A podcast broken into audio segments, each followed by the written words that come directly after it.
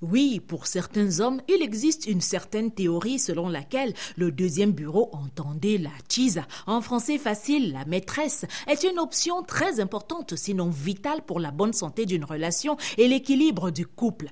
Combien de femmes, après dix belles années de mariage, ont découvert par un concours de circonstances que leur charmant époux avait une autre femme dans sa vie depuis tout ce temps? Hmm?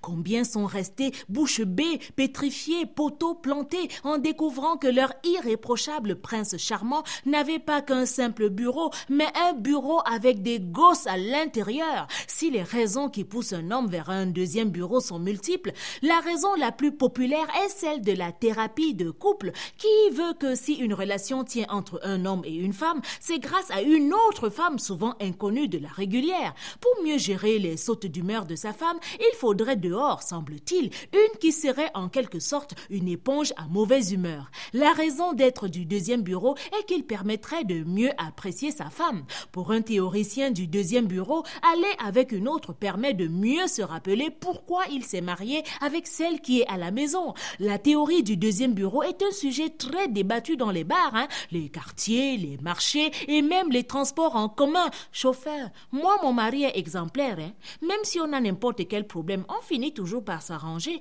Si on s'est disputé le matin, quand il revient le soir, le problème est fini.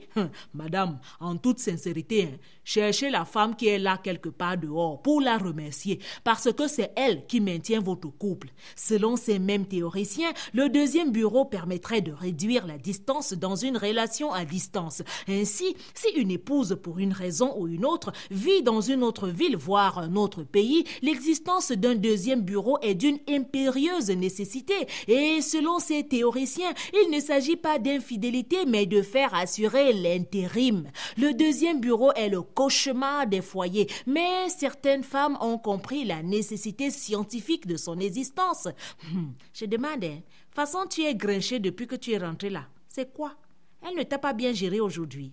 Hmm. Je demande seulement, oh, la théorie du deuxième bureau est une théorie qui redéfinit les bases de la fidélité et de loyauté. C'est une vérité scientifiquement prouvée, mais qui reste loin d'être une thèse attestée.